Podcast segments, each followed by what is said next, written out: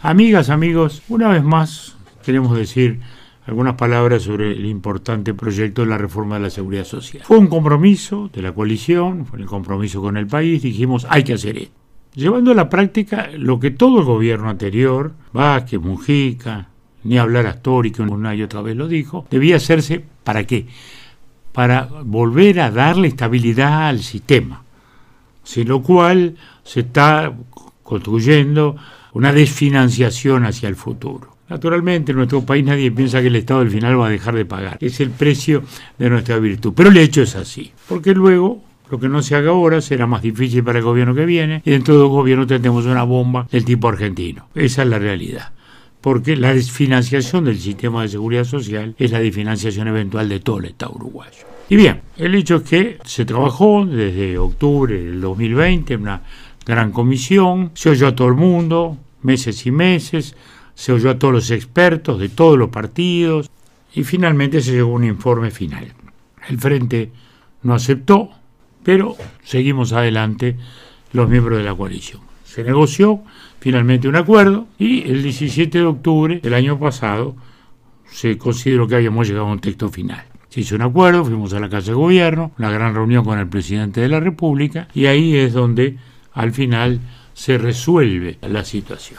Todos salimos a la puerta de la Casa de Gobierno, dijimos que, estábamos de acuerdo.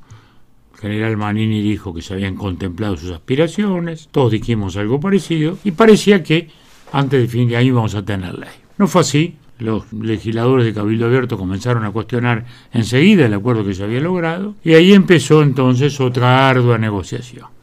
Y así llegamos al Senado, al final, a un acuerdo que también pensamos que sería definitivo se votó en el Senado. Pero luego, pasado el, verano, parecía que en febrero, cuando se reanudaran las cámaras, iba a votar lo alcanzado ya, ocurrió que también legisladores de Cabildo Abierto decían que no querían votar aquello que habían votado en el Senado. Y amenazaban, esa es la palabra, con no votar nada. No lo estoy diciendo yo, lo dijeron ellos públicamente. Y esto no es un motivo de enojo ni de ponernos a discutir, es un hecho ostensible, evidente, incuestionable no querían votar aquello que se había arreglado en el Senado. Y todos habíamos transado. Como en todas las transacciones nadie está feliz con todo. Todos hemos tenido que sacrificar puntos de vista. Pero bueno, así se llegó a esta situación y la situación se puso cada vez más, más compleja, con que se amenazaba con perder la situación y bueno, finalmente hubo allí una serie de reclamos que el gobierno le aceptó a Cabildo Abierto, abriendo así de nuevo la negociación. Es en ese espíritu, en ese espíritu que el Partido Colorado se ha sentido también en el derecho de postular algunas reivindicaciones, algunas que había sacrificado antes en homenaje a la unidad.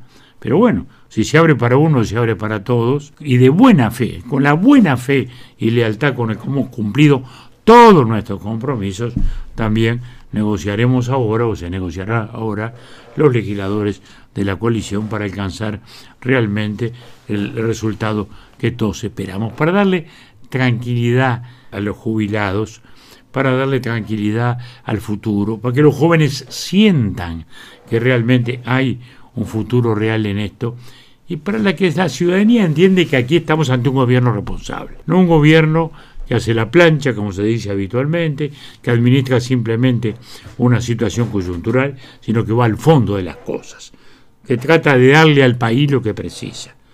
Como está batallando muy sacrificadamente para comenzar un proceso importante de reforma en la educación, que ya se ha puesto en marcha y que sin embargo encuentra un día tras otro el obstáculo permanente de estas gremiales, ajenas a toda necesidad popular, opuestas siempre a todo cambio, conservadoras, que realmente pretenden que los gobiernos, porque no es con este, es con todos.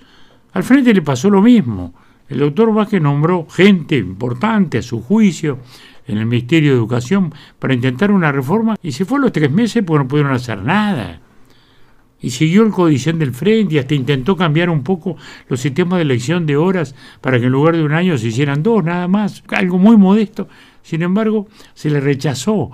Es decir, desgraciadamente, Desgraciadamente en nuestro país y en la mayoría de los países de América Latina no se puede cambiar nada en la educación si no es, con una batagola.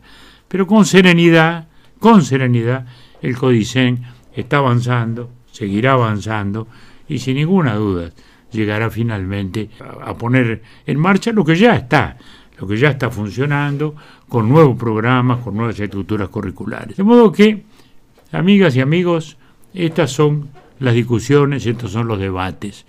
Nosotros, responsables como siempre, fieles a las necesidades del país, pensando en él y nada más que en él, no pensando en perfilismos partidarios ni sectoriales, miramos hacia adelante, confiamos en que haya una buena ley de seguridad social y que también haya una gran reforma de la educación. Hasta la próxima.